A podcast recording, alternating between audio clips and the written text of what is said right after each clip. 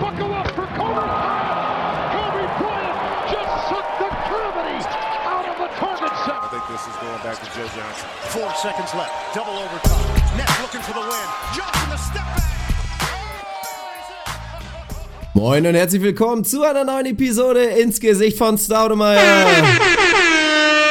Die Dörrephase war sehr lang, Arne Tegen war extrem busy. Ich bin jetzt Fame, ich bin abgehoben, von daher hatten wir leider eine lange Pause. Fast so lang wie die Niederlagenserie der Grizzlies oder die Siegesserie meiner Cavs. Boy, von daher ist, oh Gott. Wie geht's dir, Arne? Moin. Abbruch, Abbruch.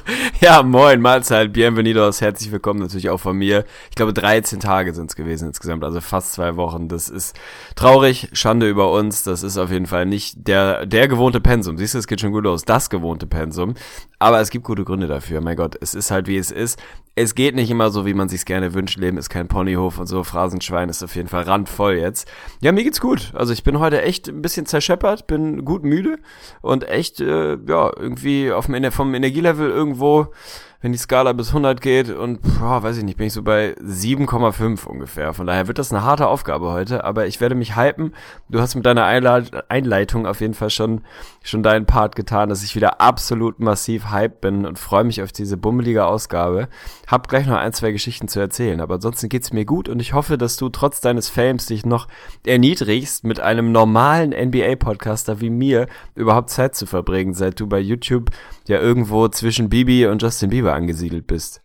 Noch nicht ganz, aber die Pace ist da. Nein, Quatsch. Alles, alles gut. Ich freue mich auf die Episode. Ist ja auch für uns hart, so diese lange Pause. Ne? Also wir kriegen natürlich auch Rückmeldungen und es wird auch ein kleines bisschen gemeckert, aber das ist ja auch völlig in Ordnung. Das ist ja auch schön. Also wenn niemand was sagen würde, wenn niemand uns irgendwie schreiben würde, ey, so was da los, so ist scheiße, dass ihr keine Episode gerade macht, dann wäre das ja auch irgendwie ein schlechtes Zeichen. Aber es wird halt immer mal wieder so eine Phasen leider geben, solange wir das noch nicht hauptberuflich machen, was natürlich cool wäre, wenn das irgendwann passiert. Aber schauen wir mal. Dementsprechend Dementsprechend haben wir heute ein bisschen was vor. Allzu viel Zeit haben wir leider auch nicht. Also Sarah bringt mich, glaube ich, auch gleich um, wenn die hier reinkommt vom Training und sieht, dass ich Podcast aufnehme, weil ich mit der auch seit, glaube ich, anderthalb Wochen keinen freien Abend mehr zusammen hatte. Aber was willst du machen? Wir haben ein bisschen was auf dem Programm trotzdem. Natürlich haben sich ein paar Themen angestaut. Ich will mit dir natürlich sehr gerne über die Memphis Grizzlies reden, auch wenn es ein kleines bisschen late mit Chiadovic fast schon wieder ist das Thema. Eine kleine Rubrik haben wir auch wieder dabei. Ich werde dich prüfen, was dein akutes NBA-Wissen angeht. NBA-Quartett werden wir später spielen. Die großen fünf haben wir heute auch mal wieder im Programm. Und natürlich auch ein Thema, ein zeitaktuelles Thema. Also werden wir uns ein bisschen mit dem Winter beschäftigen. Freue ich mich auch drauf. Aber ja, erzähl doch erstmal ein bisschen, was hast du auf der Seele? Ja, was ich auf der Seele habe, weiß ich gar nicht. So staatstragend würde ich es nicht sagen. Aber ich war gestern beim guten geschätzten Materia auf dem Konzert hier in Hamburg in der Alsterdorfer Sporthalle, was an sich schon großartig war, weil ich den Typ auf Platte ziemlich mies und live ziemlich überragend finde. Also kann ich nur empfehlen, selbst wenn man irgendwie diese mittlerweile Radio-Pop-Mucke nicht so ultra geil findet. Der Typ liefert live halt echt massiv ab und hat auch gestern Tourauftakt komplett die Halle runtergezündet. Also das war maximal stabil. Ich habe auf Instagram auch so ein kleines Snippet rausgehauen. Da kann man so ein bisschen eher ahnen, wie wie die wirklich die Eskalation da vonstatten gegangen ist. Aber was eigentlich viel schöner als das Konzert war, war das tatsächlich im Vorfeld, weil ich bei der Alsterdorfer Sporthalle draußen im Raucherbereich habe mir eine Kippe gegönnt. Also Jungs, lasst es natürlich bleiben. Die Empfehlung bleibt weiterhin bestehen. Rauchen ist nicht geil, aber irgendwie musste ich mir eine gönnen und werde angesprochen auf einmal von der Seite. Ich stand mit einer größeren Gruppe von Freunden da, werde angesprochen, tatsächlich mit diesem, mittlerweile muss man schon sagen, typischen, ey moin, kannst du mal was sagen? Sag mal einfach was. Nein, so, geil. Hallo, moin, Mahlzeit. Und dann Franzi stand neben mir und flüstert mir, so, mir nur so zu, stabil. Und ich dann nur stabil und dann so hörst du von dem an sofort so, ja, das ist er, definitiv, das ist er. also ist absolut Hammer. stabil. Massives Shoutout an den guten Paul, mit dem ich dann auch noch, weiß ich nicht, zehn Minuten geschnackt habe. Ein sensationeller Typ, hört uns, ich glaube, seit ein paar Monaten hatte er gesagt ist natürlich auch treuer Fan des YouTube-Formats, was du etabliert hast, erzählt all seinen Freunden, die er im Bekanntenkreis hat, dass das eine Sache ist, die sich lohnt, sowohl der Podcast als auch YouTube. Der klassische Fall NBA-Fan, irgendwie im direkten Freundeskreis vielleicht nicht ausreichend Leute, mit denen man sich austauschen kann. In den 90ern NBA-Fan geworden, dann so ein bisschen, ja, eine kleine Dürreperiode und dann auch ein bisschen, kann man sagen, durch uns wieder da dazu gefunden, hat sich mega gefreut, dass es dieses Format gibt, jetzt auch mal auf auf Deutsch da wirklich regelmäßigen Content zu bekommen, war fantastisch. Also wieder ein sehr, sehr schönes Erlebnis. Hat mich sehr, sehr gefreut, ihn zu treffen. Also Shoutout an dich, mein lieber Paul. Shoutout auch an deine Freundin, dessen Namen ich leider vergessen habe. Es tut mir fürchterlich leid, die den Kontakt eingeleitet hat. Namen? Deren Namen, weiß ich doch nicht, Mann, Grammatik ist morgen, also das machen Dem wir später. sein, ihr Namen war auf jeden Fall gut. Ja, Nein, hier, er, wo, wo, wo seine Freundin ist. Also da, ich bin noch nicht fertig mit der Story. Also das erstmal sehr, sehr schöne Begegnung. Also absolut guter Typ. Also hat mich sehr, sehr gefreut. Dann kam ich äh, zu Hause an, irgendwie relativ spät abends, musste auch früh wieder hoch zur Arbeit und komme abends an und mach noch kurz mal meinen Laptop auf und krieg eine Facebook-Nachricht vom guten Henrik, der mir nur geschrieben hat, ey moin, wir haben uns gerade bei, bei Materia leider verpasst, du warst zu weit weg, ich habe dich auf jeden Fall erkannt und Shoutout an euch. Also das war tatsächlich der zweite an einem Tag. Von daher, wenn du Fame bist, Diggi, dann bin ich's jetzt auch. Ich bin richtig enttäuscht gerade, weil ich warte die ganze Zeit drauf. Ich streuner die ganze Zeit durch Köln, hab so leicht Modelblick drauf und guckst so von wegen, ey, ja, du kennst mich doch, komm, sag's doch einfach. Gott. Nein, Quatsch, natürlich nicht, aber mir ist es jetzt schon länger nicht mehr passiert und ja, es ist einfach schön, schön, wenn man mal so ein bisschen Kontakt hat. Sagen wir immer wieder, also von daher, falls ihr mich in Köln erkennt, dann macht mir, tut mir einen Gefallen und sprecht mich an, damit ich mich endlich wieder besser fühlen kann. Nein, Shoutout an die beiden Jungs, die du da getroffen hast, finde ich richtig geil. Ja, getroffen habe ich ja leider nur einen von beiden, den anderen Stimmt. nur virtuell. Aber es war trotzdem sehr, sehr schön. Also mir war es ja auf dem Hurricane schon mal passiert, in so einer völlig, völlig skurrilen Situation vom Linkin Park Konzert, wie jemand meinte, ey, sag mal was. Stabil. Ja, das ist er. Also wenn sich das weiter etabliert, finde ich auf jeden Fall großartig. War eine sehr, sehr schöne Begegnung und ja, hat mir den Abend, der eh schon großartig war, noch ein bisschen besser gemacht. Und das ist sehr schön. Gibt's sonst noch was oder steigen wir so ein kleines bisschen in die NBA ein? Nö, lass uns ruhig einsteigen. Ich habe ein bisschen Angst vor NBA Quartett tatsächlich, vor allem wenn es einigermaßen zeitgemäß ist, was die, äh, was die einzelnen Stats und Rubriken angeht, weil ich einfach in den letzten Tagen oder fast zwei Wochen natürlich irgendwie so gut es geht versucht habe, am Ball zu bleiben, aber nicht ewig viel geschafft habe. Von daher wird das jetzt ein kleiner Cointoss nachher, aber ich bin eigentlich ganz guter Dinge. NBA Quartett, da kann man auch mit ein bisschen lückenhaftem Wissen ganz gut performen. Insofern glaube ich, bleibe ich trotzdem über 500 und werde die Streak am Leben halten.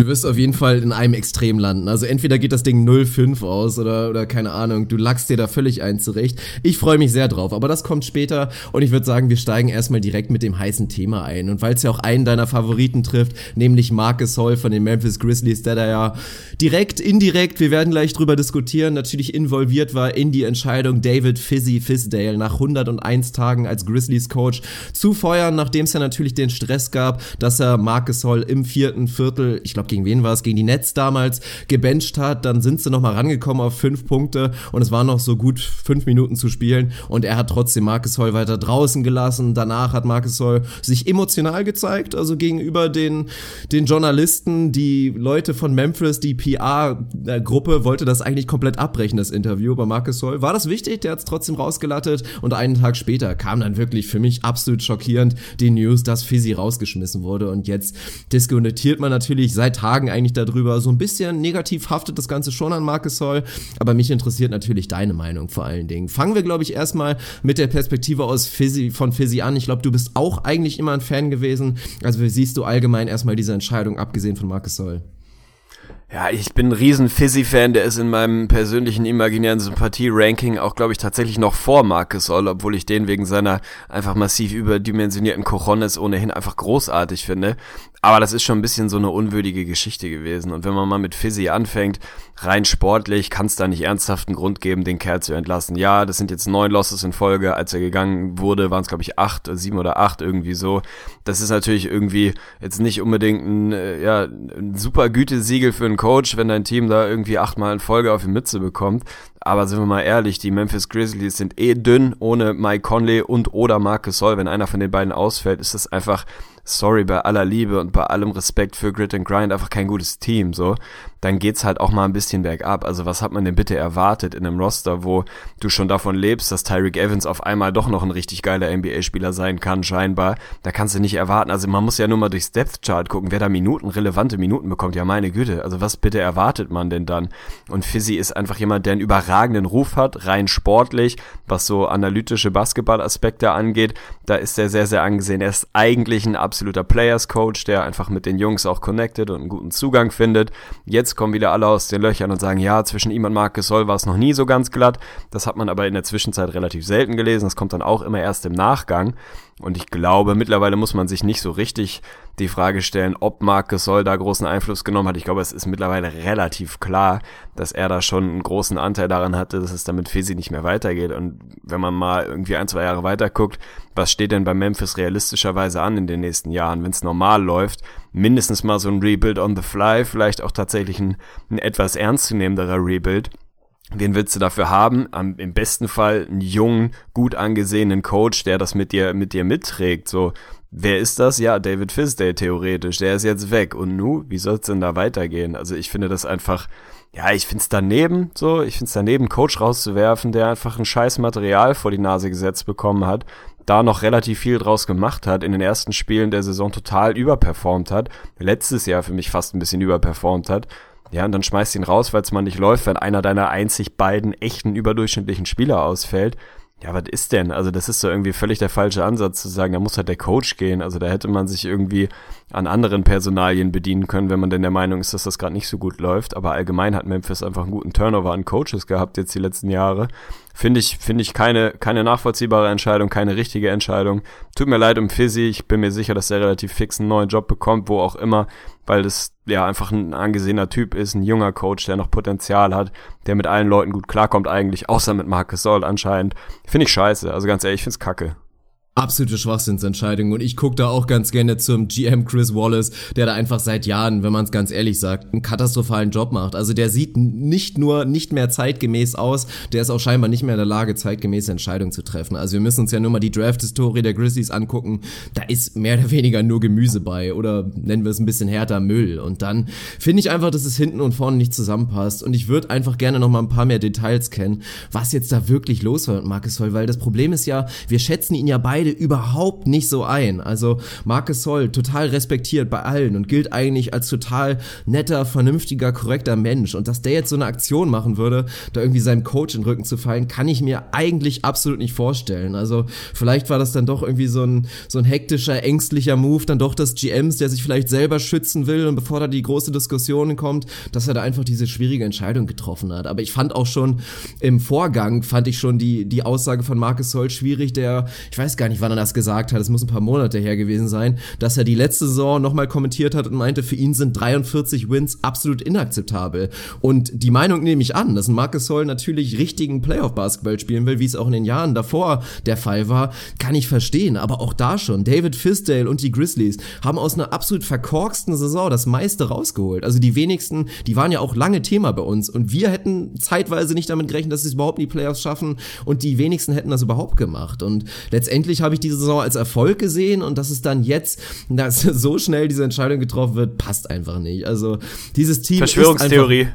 Ich habe eine Verschwörungstheorie. Ich habe eine. Ich glaube, dass LeBron James Marcus Soll dazu angeraten hat oder versucht hat, ihn dazu zu bewegen, David Fisdale abzusägen, damit David Fisdale die Nachfolge von Tyron Lue bei, bei den Cavs antreten kann. Ich glaube, Marcus Soll, also das ist ja so ein bisschen ja, so ein bisschen skurril. Man kennt ihn eigentlich nicht als Lautsprecher. Irgendwie auf dem Platz liefert er immer irgendwie alles ab, was er hat, so, aber der ist jetzt eigentlich auch so hinter den Kulissen niemand, der sich ultra ausführlich und wahnsinnig markant zu irgendwas äußert, sondern da eigentlich immer so ein bisschen under the radar geflogen.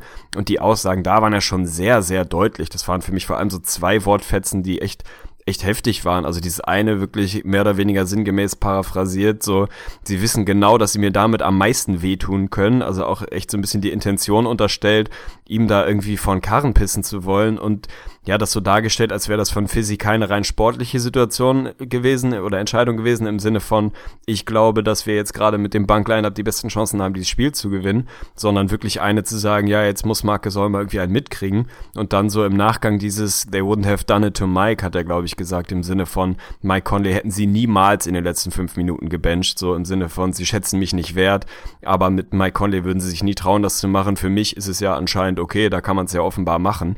Das waren schon so Aussagen, Aussagen, wo ich so dachte, boah, das ist schon sehr deutlich. Also natürlich wird er nicht, oder im Zweifel wird er nicht irgendwie zum GM gerannt sein und gesagt haben, ey, entweder Fizzy oder ich, aber der wird schon auf seine Art und Weise deutlich gemacht haben, dass wenn sie irgendwie wollen, dass er da richtig Bock auf die Grizzlies die nächsten Jahre hat, dass das dann vielleicht eine ganz gute Idee sein könnte, auf der Coaching-Position mal zu wechseln. Und das finde ich schon, finde ich schon hart, einfach in der Phase, wo man sagt, ey, Natürlich willst du gewinnen, natürlich will auch ein Marcus Soll irgendwie im Spätherbst seiner Karriere Winning Basketball spielen, Aber da muss man in so einer Situation auch mal als Team irgendwie zusammenrücken und sagen, ey, solange bis Mike Conley wieder da ist, versuchen wir hier das Beste, alle miteinander und schauen, dass wir irgendwie, ja, so gut es geht, dranbleiben und dann den anderen Weg zu gehen und zu sagen, ja, pff, dir wollten mir anscheinend so doll wehtun, wie es irgendwie geht, fand ich schon heftig. Also hätte ich irgendwie nicht erwartet von Marcus Soll, aber wer weiß, was da so im, im Hinter Hintergrund so abgelaufen ist. Offenbar waren die beiden jetzt nicht gerade die besten Buddies.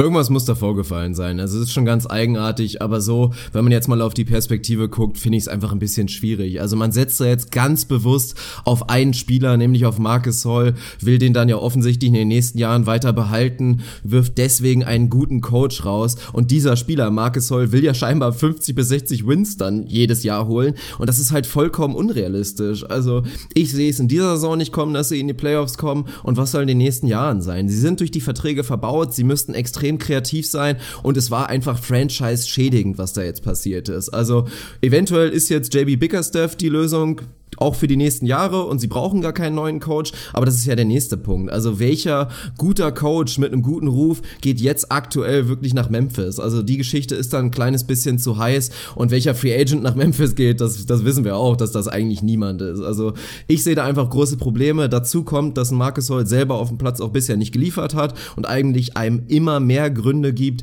dass man denken müsste, seine Prime ist einfach langsam vorbei. Ich finde es ein kleines bisschen schade. Also ich hätte dann fast lieber gesehen, beide beidseitig, dass man vielleicht den Weg geht zu sagen, okay, Marc, willst du nicht vielleicht nochmal woanders angreifen, weil er für mich dann eventuell dann doch auch nochmal ein Change of Scenery Guy gewesen wäre, woanders nochmal was beweisen, weil bei den Memphis Grizzlies mit ihm und Conley, tut mir leid, also ich sehe da keine Zukunft, die irgendwie Erfolg bringt. Ja, zumindest nicht in dem Maße, wie er sich das offenbar vorstellt. Also ich glaube schon, dass Memphis mit dem Kern, den sie jetzt haben, der jetzt nicht gerade irgendwie gespickt mit reihenweisen jungen Talenten ist, aber wenn die fit sind, das ist natürlich auch immer ein großes Wenn bei den beiden, aber für den Fall, dass sie einigermaßen fit sind, ist das immer noch ein gutes Team, ein ordentliches bis gutes Team, aber halt keins, wo man sagt, das wird dann dem Anspruch von Marc Gasol scheinbar gerecht, der mit irgendwie 43 Wins letztes Jahr und einer schönen Playoff-Serie nicht zufrieden war.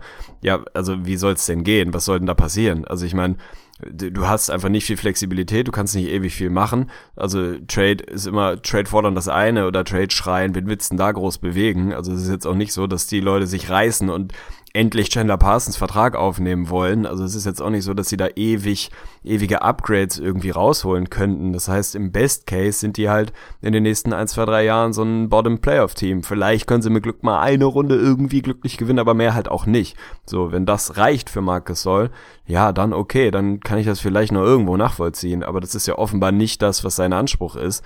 Und die Fantasie fehlt mir völlig zu sehen, dass die Grizzlies jetzt irgendwie in den nächsten zwei Jahren mit einem Kern aus Mike Conley, Marcus Soll, die ich beide liebe und die beide richtig, richtig gute Basketballer sind, aber die einfach auch nicht den Supporting Cast haben, um da, ja, um da irgendwie wahnsinnig gut zu sein oder Richtung 50 Wins zu schielen. Das wird einfach nicht passieren. Von daher finde ich es alles ein bisschen undurchsichtig. Schade für einen geilen Typ mit Fizzy, der irgendwie auch mit seinem Take That for Data einfach einen schönen Moment geliefert hat und einfach ein guter Typ ist, so. Ich hoffe einfach, dass er relativ zeitnah einen neuen vernünftigen Job bekommt und sich dann austoben darf in der Liga. Gibt es ja schon so ein, zwei Kandidaten, die man sich vorstellen kann. Und dann schauen wir mal, wie es weitergeht in Memphis. Aber ich bin da auch nicht, nicht zufrieden mit, nee.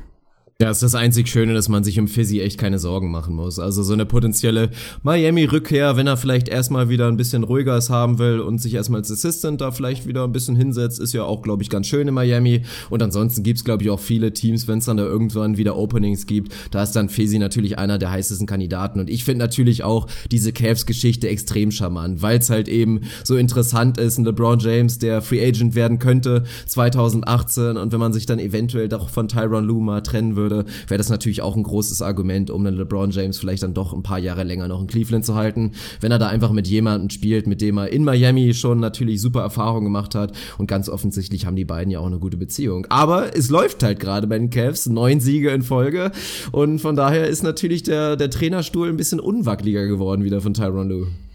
Ja, ich glaube auch, falls dieser Stuhl mal ein bisschen gewackelt haben sollte, haben sie den jetzt relativ fix mal wieder repariert. Neun Wins in Folge geben dir natürlich andersrum als bei Memphis dann auch irgendwie die Sicherheit, dass es anscheinend gerade ganz gut laufen sollte.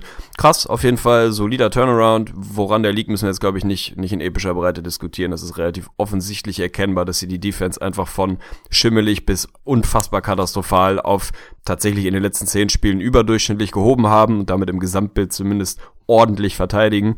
Das langt dann halt, die Shooter treffen vorne ihre Würfe gerade. Das war aber vorher nicht das ganz große Problem. Also natürlich lief auch da nicht alles, aber mit dieser Defense aus den ersten, was waren es, irgendwie 10, 12 Spielen, gewinnst du halt nicht wahnsinnig viele Spiele, weil es einfach nah an Arbeitsverweigerung war. Das sieht jetzt etwas besser aus. Dann gewinnen die Cavs Spiele. Ich würde sagen, die neuen Wins sind auch nicht ganz legit irgendwie. Da waren auch der ein oder andere dabei, der vielleicht so nicht unbedingt hätte fallen müssen aber solide, dass sie den Turnaround und den Swing sehr, sehr schnell hingekriegt haben. Jetzt haben sie absolut Anschluss auch an die Celtics wieder.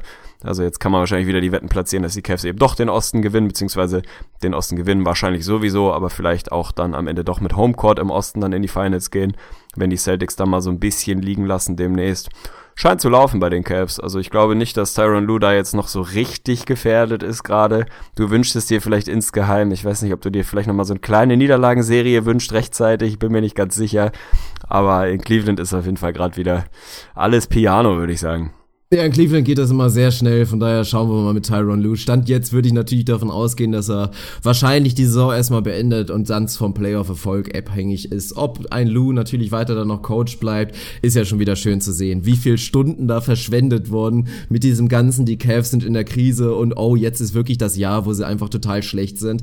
Talk, also natürlich wieder vollkommen umsonst. Ich will einfach nur nochmal betonen, LeBron James absoluter Wahnsinn, was der Mann gerade liefert. Also immer noch in seinem so 20-prozentigen Coast-Modus spielt er einfach vielleicht die beste Saison, die er überhaupt jemals gespielt hat. Also ist zumindest on pace, das gerade zu halten. Ist ein Knockdown-Shooter auf einmal geworden, seitdem er seine Shooting-Motion so leicht, so leicht verändert hat. Kyle Korver hat da ja auch sehr schöne Kommentare zu gehabt und meinte, ja, das ist legit, das ist kein Zufall, weil so leichte Hotstreaks hat den LeBron ja immer, aber macht einfach Spaß, dem Mann gerade zuzugucken. Und dann ist ja das Spannende, und da habe ich letztens auch nochmal ein, zwei Screenshots von gesehen, jetzt gehen ja schon die ersten los, dass sie da diese Stats rausholen, dass die Cavs aktuell mit den, mit den Lineups ohne LeBron sogar besser sind. Aber das ist ja natürlich dann wieder das Negative von LeBron zu schieben, ist natürlich der größte Schwachsinn. Ist aber schön zu sehen, dass bei den Cavs die Bank-Lineups tatsächlich funktionieren. Also Shoutout an D-Wade, der größtenteils einen guten Job macht. Ein Jeff Green hat schöne Momente, das, was ich mir so ein bisschen erhofft hatte von ihm. Ein Channing Fry, der eigentlich für die Regular Season überhaupt kein Faktor sein sollte, zeigt dann doch, wie wertvoll er sein kann. Also ja, macht gerade Spaß in Cleveland. Habe ich mir fast gedacht, dass du da nochmal so ein bisschen Feierei einstreust. Habe ich nichts hinzuzufügen, muss ich nicht weiter ausführen. Ich glaube, die Cavs sind nicht so schlecht, wie sie am Anfang waren, nicht ganz so gut, wie sie jetzt vielleicht gerade aussehen mit den neuen Wins und am Ende werden sie den Osten gewinnen, so wie im Zweifel jedes Jahr. Und man kann sich irgendwie mehr oder weniger sparen, in der Regular Season jetzt da groß drüber zu diskutieren. Man kann dann gen Ende der Regular Season sich mal wieder anschauen, wie denn so der Playoff-Outlook ist und ob sie den Defense-Schalter auch in diesem Jahr haben, ob sie den personell überhaupt haben, wie die Cavs dann überhaupt aussehen, also ob da noch ein, zwei Moves passieren.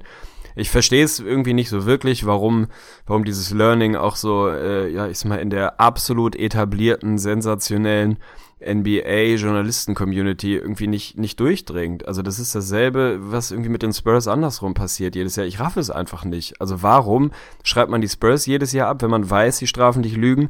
Warum diskutiert man in den ersten 20 Spielen der Regular Season oder prinzipiell in der Regular Season über die Cavs beziehungsweise über LeBron-Teams? Es macht halt keinen Sinn. Es ist einfach schlicht Zeitverschwendung. So, die Cavs werden schon oder die LeBron-Teams werden irgendwann gut sein, weil Teams mit ihm halt immer gut sind. Die scheißen auf die, auf die Regular Season. Ich finde es angemessen, auch mal drüber zu diskutieren, ob denn in so einem potenziellen Rematch, Vormatch, wie auch immer gegen die Warriors, das alles irgendwie auch wieder so kaschierbar ist, aber da kann man sich dann zu gegebener Zeit mit beschäftigen, warum man sich jetzt irgendwie Sorgen macht, dass die Cavs, oh, sie sind 5 und 7, oh, sie sind 7 und 11, also welche Rolle spielt es denn, sind wir mal ehrlich so.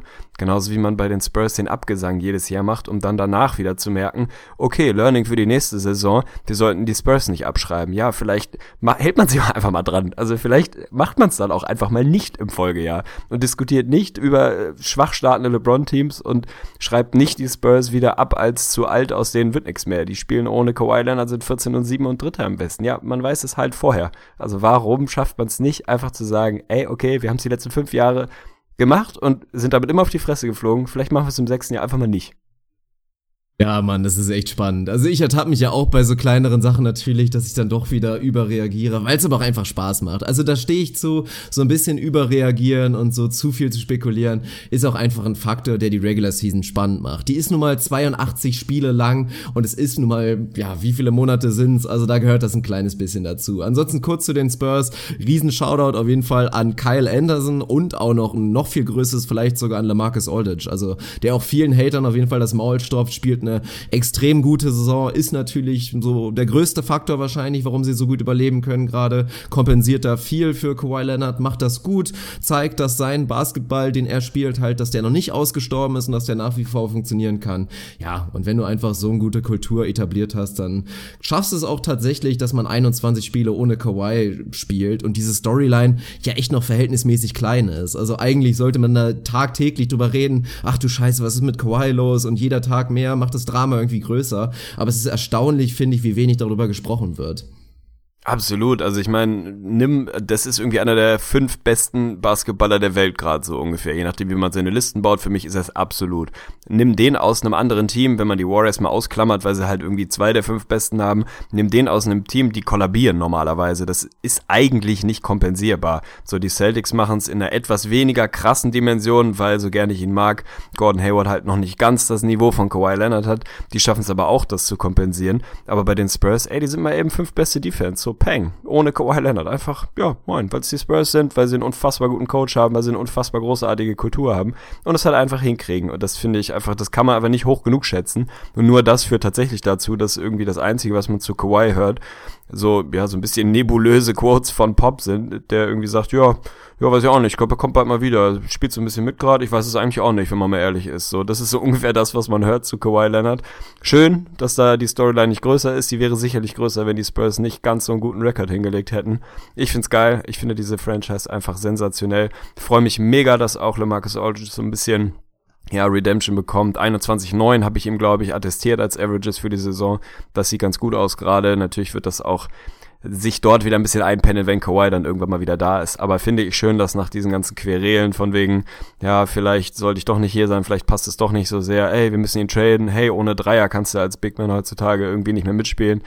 Bei den Spurs geht halt alles. Bei den Spurs kannst du auch, glaube ich, ich glaube, die Spurs würden es hinkriegen, mit fünf einarmigen Menschen eine leidlich überdurchschnittliche Defense hinzukriegen und immer noch in die Playoffs zu kommen. Wahrscheinlich wird es einfach funktionieren. Also, das ist offiziell, ich in einem Line-Up mit den Spurs würde wahrscheinlich die Playoffs schaffen. Wenn ich so 20 Minuten per Game, ich oder du, also einer von uns, könntest du da reinwerfen. Wird einfach funktionieren so. Also kannst du mir nicht erzählen, dass wer auch immer da jetzt sonst so, Brandon Paul oder wie auch immer sie alle heißen, da so rumlaufen und Minuten bekommen, dass das jetzt in irgendeinem anderen Team funktionieren würde. Bei den Spurs geht's und das ist einfach heftig. Ich find's großartig und wünsche mir, dass die so weitermachen.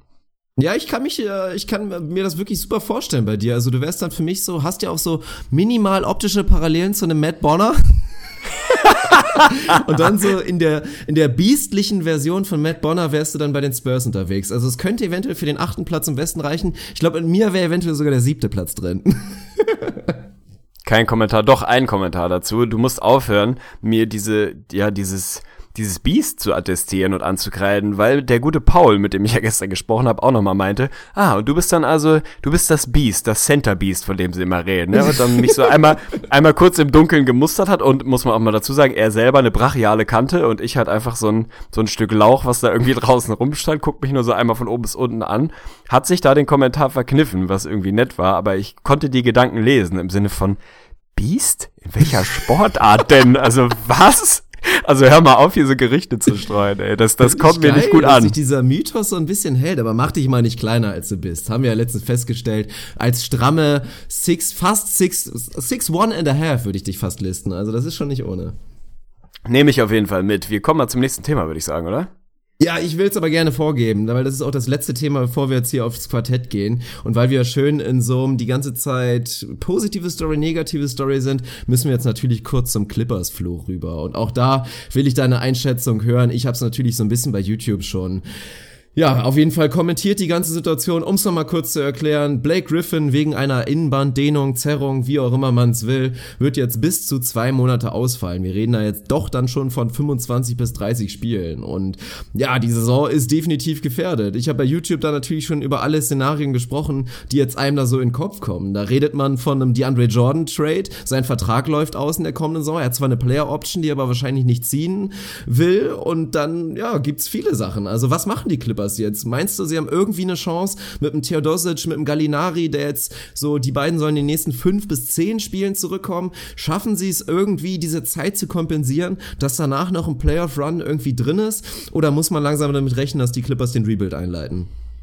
Ich weiß nicht, ob sie den Rebuild einleiten, also ob da auch in den entscheidenden Positionen die Verantwortlichen sitzen, die das tatsächlich auch machen, die auch bereit sind, das zu machen, die so eine Entscheidung auch treffen. Aber wenn du mich fragst, ob die Clippers noch Chancen auf die Playoffs haben, für mich ein ans, ganz, ein ans geil, ein ganz eindeutiges Nein. Das ist für mich in, in keiner Welt denkbar, wenn dir Blake Griffin ausfällt. Jetzt haben sie drei in Folge gewonnen, wahrscheinlich sind sie besser ohne Blake. Das ist natürlich Schwachsinn. Aber die Clippers ohne Blake Griffin, ohne Patrick Beverly, absolut keine Chance. So gern ich irgendwie einen Theodosic mag, der hat auch noch nicht wirklich beweisen können, dass er irgendwie in der NBA wirklich über einen langen Stretch ein überdurchschnittlicher Point Guard sein kann, der er sein müsste, um da irgendwie einen Turnaround hinzukriegen. Gallo ist halt Gallo, hatte bisher keine gute Saison, ist andauernd verletzt. Also damit jetzt zu rechnen, dass der irgendwie jetzt noch drei, vier Spiele ausfällt und dann die letzten 50 einfach mal so durchzockt und das irgendwie alleine trägt, keine Chance. Und wenn man mal in die Standings guckt, dann war das ja von Beginn an, schon vor der Saison, selbst mit einem Blake Griffin, schon waren die Clippers ein Team, was da um die Plätze kämpfen musste, die man jetzt nicht unbedingt als absolut sicheren Lock da reingeschrieben hat. So, du hast die Rockets, die Warriors, die Spurs, die klar durch sind. Die Blazers weiß ich noch nicht, muss man noch mal schauen. Für mich die Timberwolves sind auch ein klares Playoff-Team. Und dann hast du halt die Blazers, die Nuggets, die Pelicans, die Jazz und die OKC, die von hinten da noch reinrutschen werden. Und mit denen sollen sie sich dann um den Platz irgendwie kämpfen. Die Nuggets, ja, jetzt ohne Paul Millsap, keine Ahnung, vielleicht sind die ein bisschen attackierbar. Aber ganz ehrlich, wenn ich wetten sollte, ob es eher die Nuggets, die Pelicans oder die Jazz in die Playoffs schaffen als die Clippers oder die Blazers, würde ich in jedem Fall sagen, yo, also die Clippers sind für mich leider Gottes raus aus dem Thema.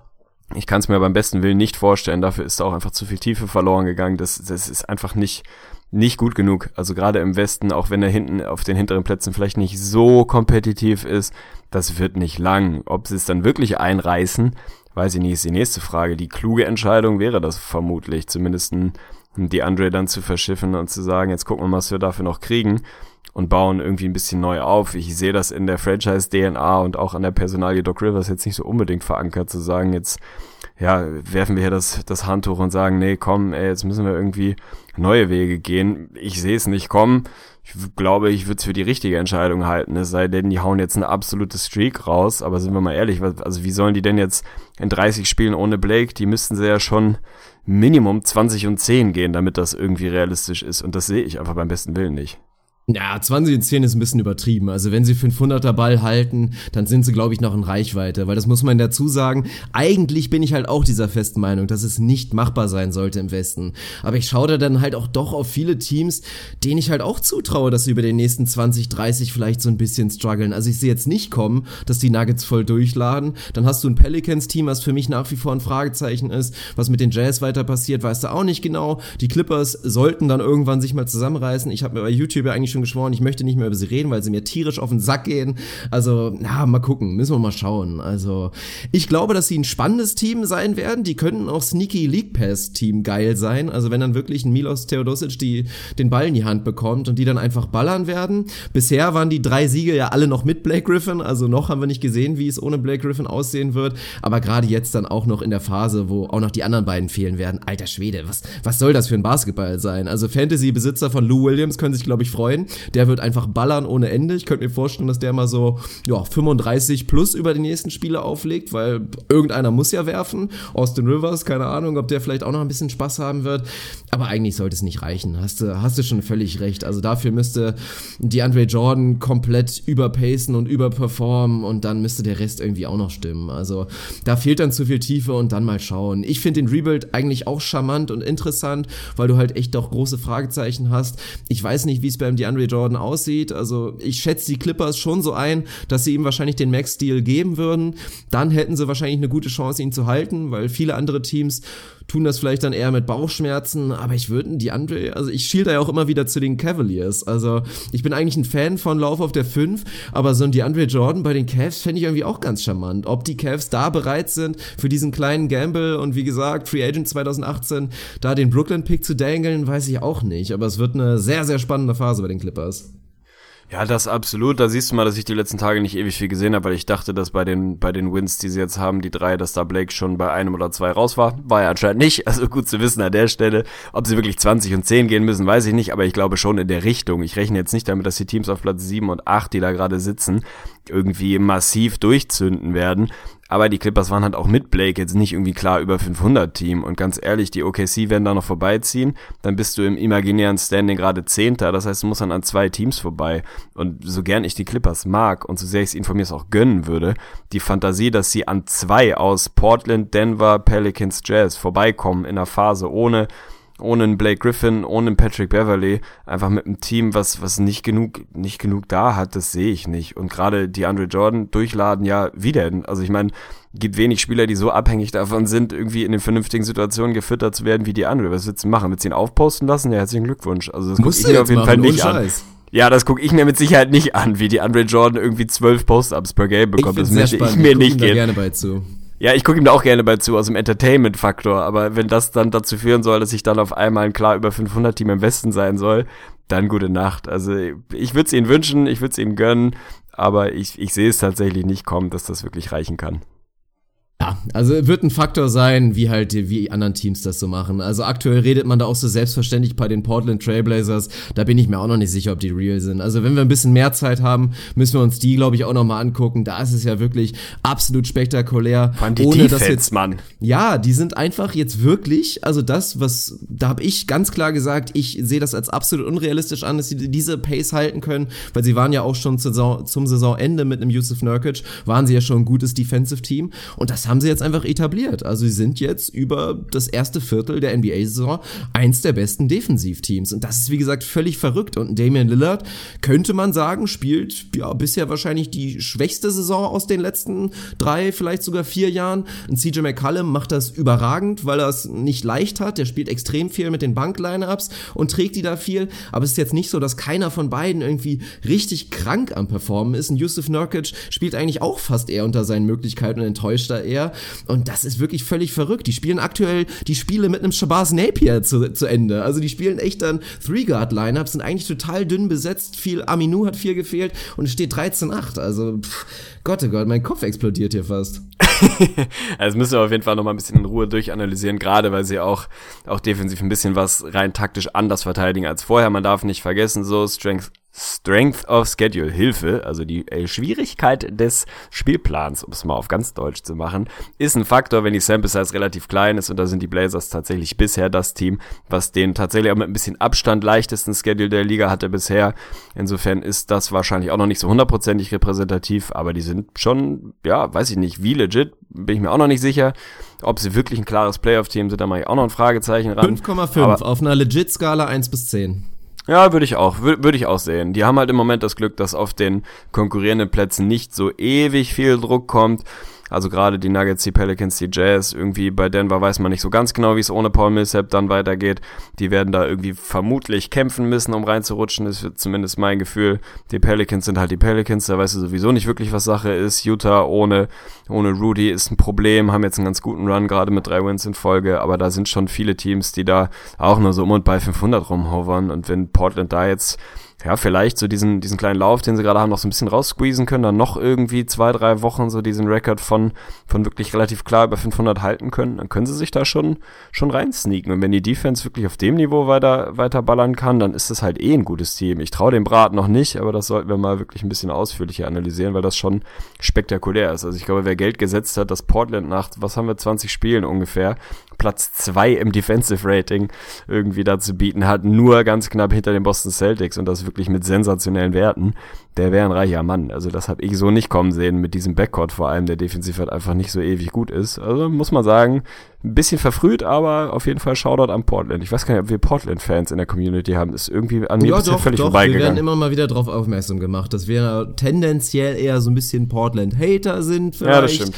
Weil wir natürlich viel über die Defizite geredet haben und vor allen Dingen auch viel über das, ja, über das Personalmanagement und was dafür Verträge ausgehändigt wurden halt bei Portland. Das ist nun mal ein Problem, aber dazu muss man ja auch nochmal sagen, so schön sich der vierte Platz liest, die große Storyline jetzt auch des ersten Quartals war ja einfach auch ein bisschen, dass der Westen gerade auf den Positionen 4 bis 10 einfach erschreckend schwach ist bisher. Also ich glaube, Philly könnte, ja, wäre für mich aktuell wahrscheinlich das viertbeste Team im Westen, also auch die Wolves an 5 sind da nach wie vor so ein bisschen glücklich unterwegs und wesentlich besser unterwegs, als sie eigentlich sein sollten, weil ich schaue da natürlich auch immer wieder rein und finde ich echt erschreckend, wie die da sich immer wieder die Wins rausgrinden, obwohl da auch viel noch nicht gut aussieht. Aber das wird sich auch alles noch korrigieren. Im Osten überperformen dann natürlich auch tendenziell vielleicht noch ein, zwei Teams und gerade sowas wie OKC, die werden sich noch berappeln. Denver müssen wir jetzt mal schauen, wie sie es echt machen ohne Paul Millsap, aber wenn die wieder in ihren alten Modus reinbekommen mit viel, viel Jokic, kann das auch mal passieren und Utah, ja, auch spannend auf jeden Fall. Erstmal Shoutout auf jeden Fall auch an Utah, das ist jetzt ohne Rudy,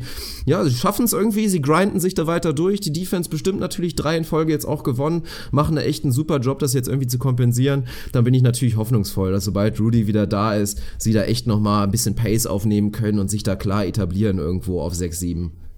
Ich drück die Daumen auf jeden Fall. Also ich bin jetzt auch einfach offiziell auf jedem Hype-Train für Joe Ingles. Weniger sportlich, das auch ein bisschen, aber einfach persönlich. Das ist einfach, das ist, das hat glaube ich schon irgendwo jemand mal gesagt, das äh, möchte ich mir jetzt keine Credits für einheimsen, aber das ist der legitime Nachfolger von Boris Diaw in jeglicher Hinsicht. Also einfach ein massiv geiler Macker und ich wünsche dem nur das Beste, von daher soll der komplett zünden und Utah in die Playoffs tragen, da bin ich glücklich. Das ist geil. Dann sind wir jetzt durch hier mit unserem Basketball-Segment, werden gleich jetzt Quartett spielen und später hauen wir noch einmal kurz die großen fünf durch. Bist du eigentlich vorbereitet? Nein.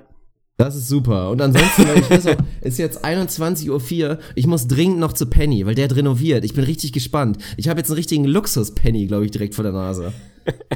Das ist Luxus Penny ist, glaube ich, auch so ein Oxymoron, glaube ich, nennt sich's. Ich bin mir ja, nicht sicher. Wir sollten hier keine Fake News verbreiten. Irgendwie sowas. Wahrscheinlich ist es auch ein Paradoxon. Lass, so, lass es einfach so stehen. Jetzt, wechseln wir jetzt über zum NBA Quartett und ich habe schlechte Neuigkeiten. Meine Handschrift weißt du ja, wie schlecht die ist. Dann habe ich hier einen extrem kleinen Zettel. Nicht schon wieder. wieder. Ich muss das Handylicht rausholen. Und weil ich es ja dir schon vor zwei Tagen vorbereitet hatte, weil eigentlich wollten wir da schon die Episode aufnehmen. Nur dann hatte ich leider dieses kleine Dilemma, dass ich mein Portemonnaie irgendwo in einer Kölner Straße verloren hatte und dann da irrend rumgelaufen bin stundenlang und so die Episode ausgefallen ist. Das muss man auch mal transparent sein, was für Scheißgründe da momentan zu ja, allerdings. dass wir da irgendwie keine Episode aufnehmen konnten. Und deswegen musste ich halt nochmal Stats korrigieren, weil NBA Quartett, um es ja mal zu erklären, nee, habe ich keinen Bock drauf. Also ich mache erstmal einen Spieler, den machst du. Warte, jetzt muss ich auch noch finden. Mann! Ich spiele LeBron James, der hat 375 Pferdestärken. Dann spiele ich Rick Carlisle, der ist von 0 auf 100 in 1,7 Sekunden. NBA Quartett. Dann übernehme ich an der Stelle mal besser ist es, glaube ich, für uns alle. NBA Quartett, für diejenigen, die es nicht kennen sollten, eine unserer Gaming-Rubriken, von denen es mittlerweile fast zehn, glaube ich, gibt, wenn man alle irgendwie mit reinzählt. Eine der ersten, die wir erfunden haben. Es ist relativ simpel. Die meisten von euch werden früher mal so ein Autoquartett oder ähnliches gespielt haben, wo jeder seinen Kartenstapel hat, die oberste Karte zieht und halt sagt, was weiß ich, ich nehme Hubraum 9411 und der andere muss seine Zahl angucken und wer es richtig hat, beziehungsweise wer den besseren Wert hat, der kriegt den Punkt und und so funktioniert auch NBA Quartett. Zwei NBA-Spieler treten dabei gegeneinander an in fünf Kategorien. Es gibt ganz simpel Points per Game, Rebounds per Game, Assists per Game und damit es auch ein bisschen um Effizienz geht, die beiden relevanten Quoten, also die Field Goal Percentage und die Freiwurfquote. Das sind die fünf Kategorien, wo sie gegeneinander antreten. Die Aufgabe von mir ist es gleich, ja, zu predikten, beziehungsweise im besten Fall zu analysieren, wie dieses Matchup ausgeht. Also von 5-0 bis 0-5 ist alles möglich und ich krieg einen Punkt, sollte ich mit dem Gesamtstand richtig sein. Völlig egal, ob ich die einzelnen Kategorien richtig einsortiere, was ich natürlich irgendwie versuchen werde.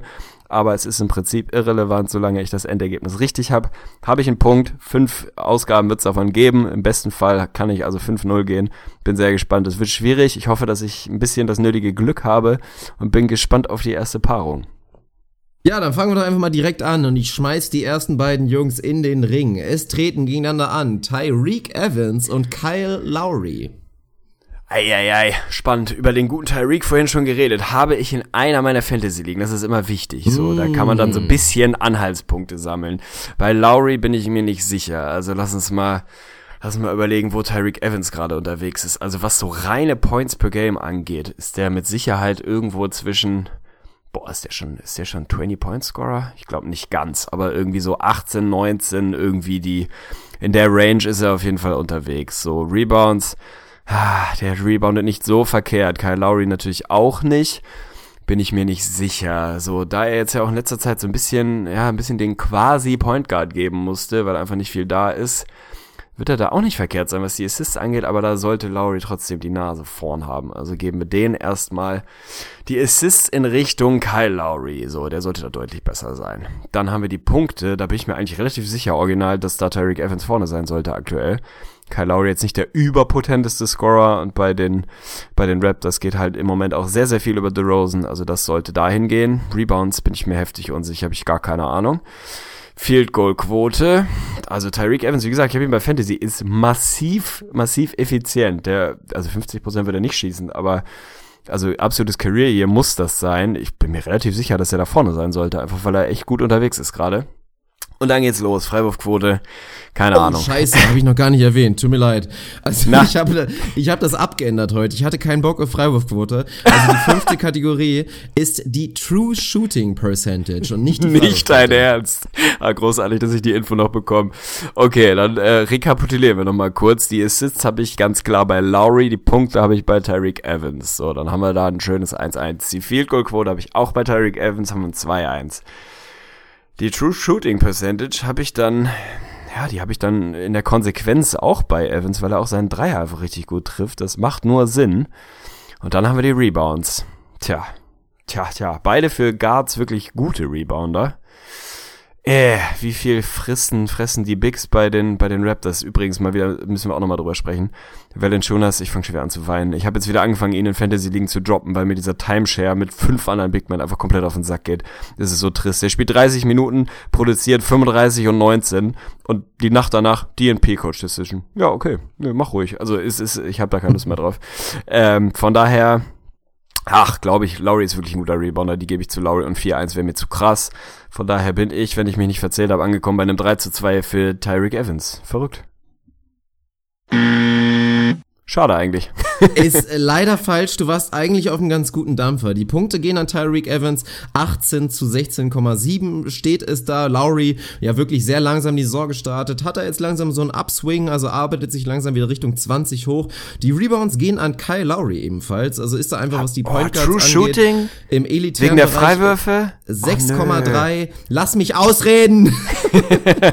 die Assists gehen ebenfalls an Kyle Lowry. 7 zu 3,5, doppelt ihn da also auf. Jetzt sind wir bei der Field Goal Quote und die geht sehr deutlich an Tyreek Evans. 49,3 zu 45,6. Ah. Aber als True Shooter macht Kyle Lowry natürlich aus. Er kommt wesentlich öfter an die Linie, ist da einfach extrem gut. Den Dreier nimmt er vor allen Dingen mehr. Das ist auch noch ein wichtiger Faktor. Tyreek Evans trifft sein zwar gut, aber einfach deutlich mit weniger Volumen. Deswegen führt das dazu, dass der True Shooting Wert deutlich an Lowry geht. 63 zu 59. Dementsprechend ein 3-2 für den Mann von den Toronto Raptors. Das ist sehr ärgerlich. Da muss er aber Sneaky ja wirklich ein absolutes Career-Year von der Linie haben. Also, weil er war immer ein guter Kannst du gerne gleich nie, mal nachgucken. Mach dir mal nie so überragend. Mann, ey. Damit es auch wieder besser aussieht. Zwei, zweiter Durchgang. Wir gehen rüber zu den Big Men. Zwei ganz interessante Jungs treten da gegeneinander an, weil es nämlich die Stash Bros sind. Die Best Buddies, die ehemaligen Thunder Buddies, Stephen Adams und Ennis Cantor. Ach Gott, ey, das ist doch wieder, Mann, ey. Aber wir bleiben trotzdem bei True Shooting dann als fünfter Kategorie, nehme ich an, ne? Ja, das Also ist die so. Kategorien bleiben. Ja, ja, okay, ja. okay, okay. Also wir in unserer gemein, gemeinsamen Fantasy-Liga, da habe ich uns ja Enes Kenter eingesackt, was ein verdammt guter Move war. Trotzdem läuft es bei uns nicht so wirklich gut. Können wir auch mal ein Update geben. Also das ist irgendwie ein bisschen eine, eine schwierige Saison gerade. Fangen wir doch mal an mit den Punkten. Die müssen relativ beziehungsweise sehr, sehr deutlich an Enes Kenter gehen, weil einfach Steven Adams da nicht so der Riesenscorer ist. Das sollte relativ deutlich sein. Dann haben wir die Rebounds, die müssen auch an Kenter gehen. Das ist wirklich sein, ja, sein absolute Kernkompetenz sind halt so, so Deadlines 20, 14, 0, 0, 0, 0, 0. So, ansonsten kommt halt nicht viel, von daher Fantasy-mäßig auch echt schwierig, aber so Double-Double-Maschine ist er eigentlich schon. Von daher bin ich da beim 2-0 angekommen. So, dann haben wir, was haben wir noch? Assists, ja, Assists, das ist ja wieder großartig. Das, das ist wieder so ein Ding, ne? Big Man Assist, in, in dem Fall geht dann halt wieder so 1 zu 0,7 aus. Herzlichen Glückwunsch. Also absolut keine Ahnung, wer da, wer da vorne ist. Weiß ich nicht. Mach ich, mach ich einen Haken ran, weiß ich nicht. Dann haben wir Field Goal Percentage. Da werden sie beide sehr effizient sein. Beide jenseits der 60 Prozent, würde ich einfach mal behaupten. An wen die geht, weiß ich noch nicht. Also auch, geben wir mal eins in jede Richtung. Dann bin ich bei einem 3-1 angekommen für Enes Kenter, wenn ich das einfach splitte, weil ich weiß es nicht besser. Und dann sind wir bei der True Shooting Percentage, wo natürlich die Freiwürfe eine Rolle spielen, so. Und da muss Enes Kenter klar die Nase vorn haben, was die Quote angeht, weil er einfach ein guter Big Man ist, was Freiwürfe angeht. Also nicht elitär, aber schon, schon ordentlich, tut da nicht weh, Fantasy-mäßig. Ich glaube, Field Goal sind relativ dicht beieinander. Dreier schießen sie beide praktisch nicht und ich glaube, Kenter bei den Knicks auch praktisch gar nicht mehr. Von daher bin ich, boah, wäre ich beim 4-1 ankommen, das fühlt sich ein bisschen heftig an. Das, also das fühlt sich sehr heftig an, aber weil ich es mit den Assists nicht besser hinkriege und es einfach nicht weiß, mit der Fico-Quote auch nicht weiß, muss ich die einfach aufteilen und äh, hoffe, dass das Glück meins ist und gehe auf ein 4-1 für Enes Kenter. Ach Mann, das ist so ätzend. Tut mir leid, tut mir leid. Es sah nicht schlecht aus, du hast es wieder gut gemacht, aber das ist eben hart bei NBA Quartett. Nur eine falsche Sache, dann kann es auch ganz gut mal daneben gehen. Es ist tatsächlich der Sweep. Das Ding geht 5 zu 0 an Enes Kanter. Ei, Die ei, Punkte ei. deutlich, 14,1 zu 12. Die Rebounds, Enes Kanter liefert da ja gerade ein Michael Dublé, Dublé, 10,4. Oh Gott. Wo hast du das denn her? das war jetzt tatsächlich spontan, ich weiß auch nicht. Wirklich? Oh, Ja. wer, bitte, tu, versprich mir einfach, dass du niemals Texter oder PR-Berater wirst. Lass es einfach bleiben.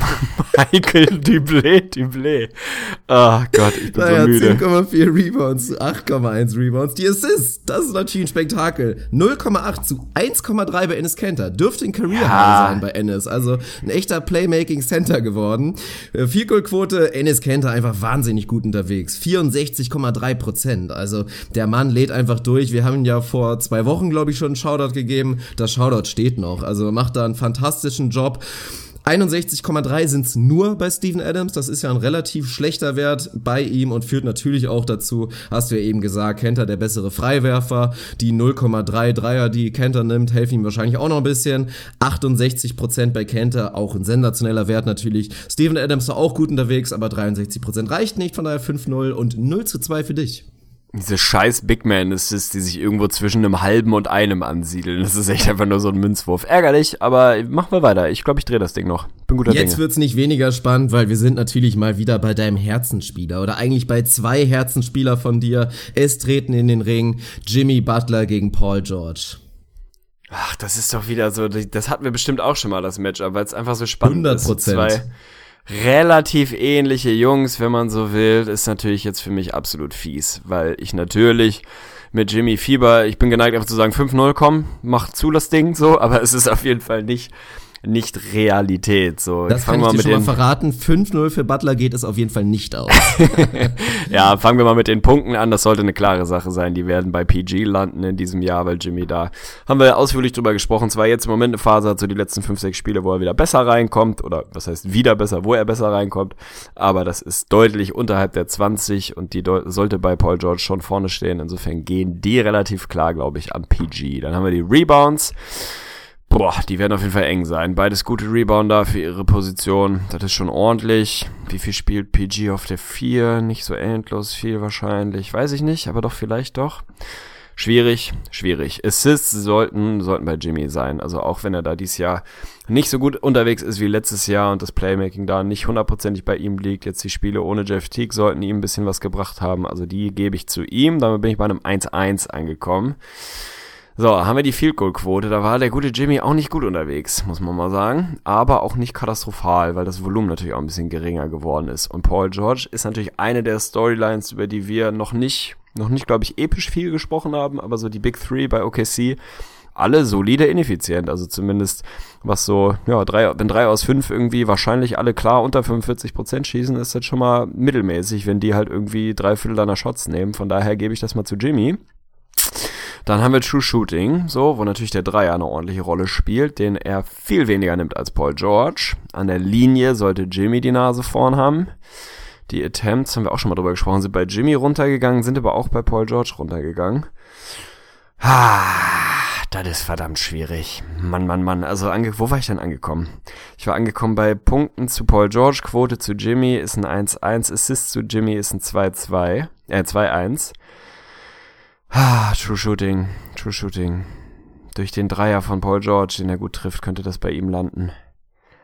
Ah, Ah, ich weiß es nicht. Nee, komm, ich mach's wieder wie, wie letztes Mal auch. Ich weiß es nicht besser, mach wieder den Split und sage 3 zu 2 für Jimmy B. Das ist doch ätzend. Ey, dieses Geräusch ist einfach schön. Es wird auch von Mal zu Mal irgendwie besser. Also, Oh, das ist so ein Fail-Geräusch. Mann. Ja, so heißt es tatsächlich auch. Also wenn man es eingibt, Fail Sound Effect. ja, das Ding geht leider 3 zu 2 an Paul George. Also denkbar knapp. Du lagst gut dabei, Punkte deutlich an George. Jimmy ja nur bei 17,5 aktuell. Rebounds gehen knapp an George mit knapp 6 zu 5,5. Die Assists an Jimmy, die Field Goal Percentage an Jimmy, da ist Paul George ja aktuell doch ein bisschen schwächlich unterwegs mit 42,2. Aber du hast es eigentlich richtig analysiert und hast es ja eigentlich auch so gesehen. Die True Shooting Percentage dann doch vermehrt wegen der Dreier 54 zu 5, was ja auch nur ein leicht überdurchschnittlicher Wert ist bei George zu 53,7 Prozent, womit Jimmy Butler ziemlich genau beim durchschnittlichen Wert der NBA-Spieler ist. Ja, das Ding gewinne ich heute wohl nicht mehr. Fürchte Nö, ich. das ist jetzt ausgeschlossen, aber du musst jetzt natürlich noch Ergebniskorrektur hier betreiben und eventuell haben wir dann noch die Chance, falls Ich denke jetzt. gehst, das Ding ganz rauszulöschen. Ich denke. Dann ist die Episode halt eventuell nur 37 Minuten lang. Also geben wir uns mal Mühe und jetzt wird's auch spannend, weil die Jungs durften zumindest in einer Saison nebeneinander spielen. Jetzt sind sie Konkurrenten und es ist ganz interessant, weil sie ja eine ähnliche Rolle jetzt spielen, beziehungsweise der eine hat für den anderen übernommen. Es treten in den Ring Avery Bradley, der jetzt bei den Pistons rumläuft, und Jalen Brown. Oh, sehr spannend, sehr spannend. Natürlich auch zwei Jungs, die hier, glaube ich, ausreichend Airtime bekommen haben, einfach weil wir sie beide gerne mögen. Schwierig, auf jeden Fall schwierig. Auf jeden Fall sehr, sehr schwierig. Unterschied oder ähnliche Rollen, das ist natürlich so ein bisschen, ein bisschen schwierig. Die Punkte sind für mich trotz des massiven Sprungs bei Jalen Brown, also kann man nicht oft genug sagen, was für ein Shoutout der Mann sich verdient hat. Die müssen trotzdem eigentlich bei Bradley sein. Der ist, glaube ich, auch nicht mehr so, so krass gut unterwegs, aber so um und bei 16 muss er eigentlich immer noch sein, vielleicht ein bisschen mehr. Das sollte reichen. Die Rebounds, die Rebounds, die Rebounds. Avery Bradley ist eigentlich ein guter Rebounder, ein ordentlicher Rebounder zumindest. Jalen Brown. Jalen Brown allein dadurch, dass er irgendwie auch viel, viel dann hier und da mal auf der 3 rumjodelt, dann sollte er da eigentlich mehr Rebounds einsacken. So reine Minutes per Game ist ja auch mal wieder so ein Ding, das ist wahrscheinlich auch ähnlich unterwegs mittlerweile. Das ist auch nicht wirklich Anhaltspunkt. Gebe ich mal zu Jalen, bin ich beim 1-1. Assists müssen eigentlich, oh Gott, müssen sie? Ja, weiß ich gar nicht, ob sie müssen. Hätte ich jetzt impulsiv erstmal direkt auch zu, zu Avery Bradley gegeben, aber natürlich so dieses, ja, mit sehr flachen Hierarchien gespicktes Celtics-Team, was den Ball gut bewegt. Puh, da können die auch mal schnell weg sein. Gebe ich trotzdem erstmal zu Bradley. Dann sind wir bei der Field Quote. Keine Ahnung. Wahrscheinlich beide ähnlich unterwegs, so ordentlich effizient, nicht übertrieben, aber nicht verkehrt. Und dann haben wir True Shooting. Da haben wir True Shooting. So den Dreier sollten sie beide wahrscheinlich in einem ähnlichen Volumen nehmen. Wahrscheinlich auch ähnlich treffen. Irgendwann über 40. Ich weiß jetzt nicht, ob einer von beiden da so krass am Zünden ist dieses Jahr und irgendwie 48% schießt. Das wäre bitter. An der Linie hat der gute Jalen dieses Jahr so ein bisschen seine Problemchen. Von daher würde ich die True Shooting mal zu Avery Bradley rüberreichen der sich dann in meiner Welt auf jeden Fall Assist sichert, Punkte sichert und True Shooting sichert. Der gute Jalen sich die Rebounds sichert. Tja, tja, und dann haben wir die Field Goal Quote. Keine Ahnung. Absolut keine Ahnung. Ich weiß es nicht. Machen wir einen Cointoss. Es ist wie ich, 3-2 oder 4-1. Äh, einfach weil er sich das Shoutout verdient hat, machen wir es ein bisschen knapper und äh, 3-2 für Avery Bradley vielleicht.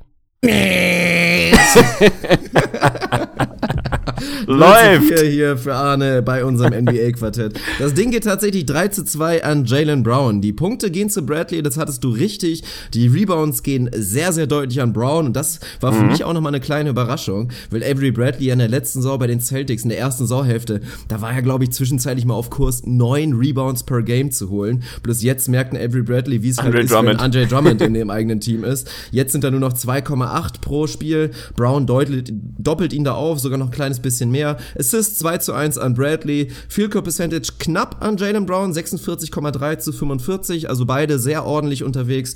Und die True Shooting Percentage, da rettet Brown seinen Field Goal Percentage Vorteil so ein bisschen dann noch gerade so ins Finish-Ziel, was auch immer, 55,7 zu 55,1.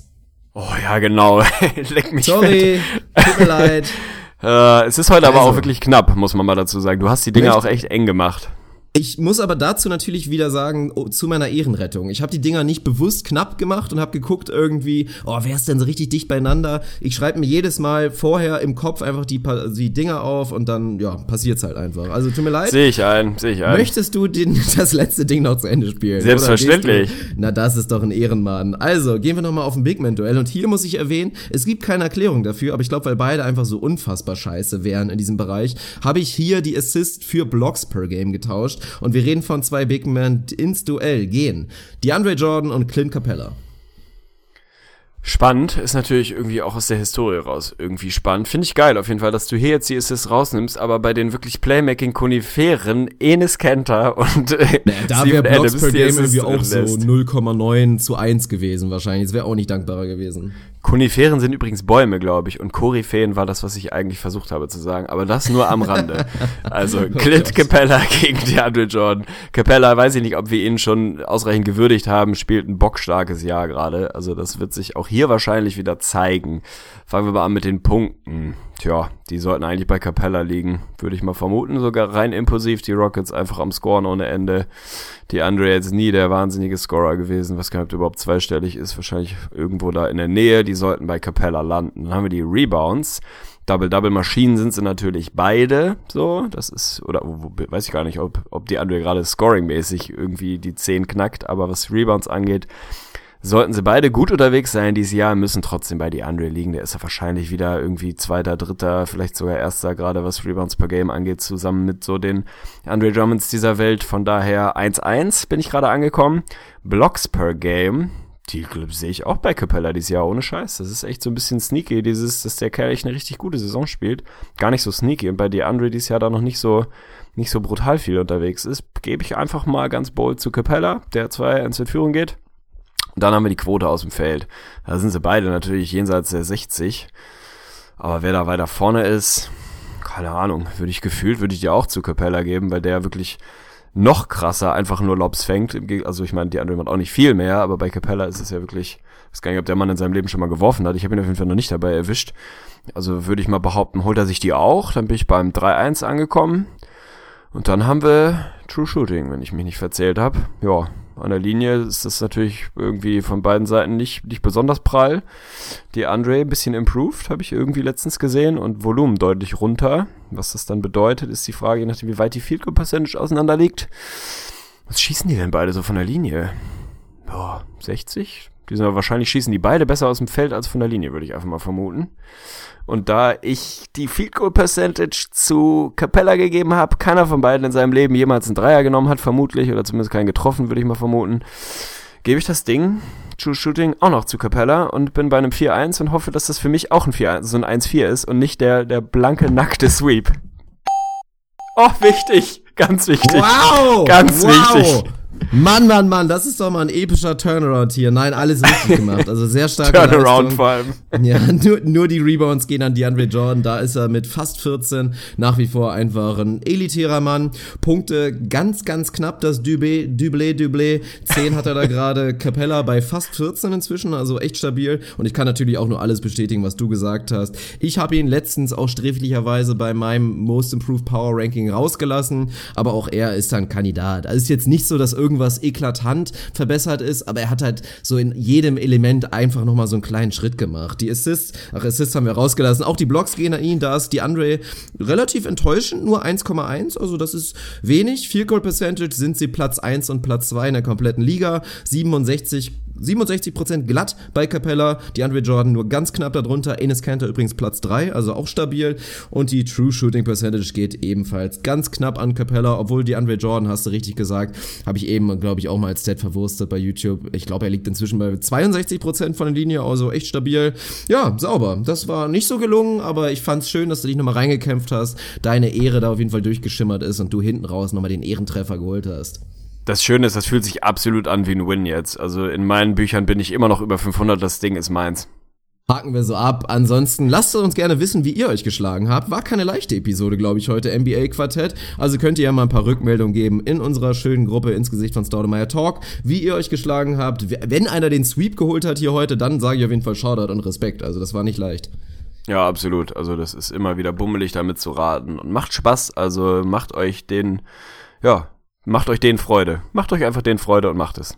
Sehr schön. Wenn du bereit bist, würden wir jetzt die großen fünf endlich mal wieder einläuten und ich würde auch dir überlassen, heute mal die Rubrik zu erklären, weil es tatsächlich dein Vorschlag war. Wie sieht's aus? Das Schöne ist, es ist mein Vorschlag und ich habe weder mir Gedanken drüber gemacht, noch mir Notizen gemacht. Von daher wird das jetzt ein, eine Freestyle-Ausgabe, aber finde ich gut. Die großen fünf, äh, off-topic, glaube ich, sollte bekannt sein angelehnt beziehungsweise straight kopiert von unseren Podcast-Vorbildern aus dem Nicht-Sport-Segment Jan Böhmermann und Olli Schulz. Sanft und sorgfältig, fest und flauschig, wie auch immer sich das Ding gerade nennt. Ja, definieren die großen fünf irgendwas Dinge, die ihnen irgendwie ja, im, im, Leben über, über den Weg laufen. Bei mir ist es jetzt heute, mir ist die Idee gekommen, äh, Weihnachtsmarkt, Thema Weihnachtsmarkt, es geht jetzt in Hamburg los. Ich glaube, letzte Woche haben die Weihnachtsmärkte offiziell eröffnet oder die ersten zumindest. Ich war noch nicht da, hatte noch keinen Glühwein dieses Jahr, das ist ein mittelschweres Problem. Aber ich möchte mit dir die großen fünf Stände auf Weihnachtsmärkten definieren, weil es da mittlerweile echt faszinierende Sachen gibt. Ich glaube, in vielen Fällen äh, ähneln die sich sehr, aber es gibt hier in Hamburg auf jeden Fall ein paar Perlen. Von daher, wenn du bereit bist, du hast dich ja vorbereitet im Gegensatz zu mir, hau den Einspieler raus, die großen fünf Weihnachtsmarktstände.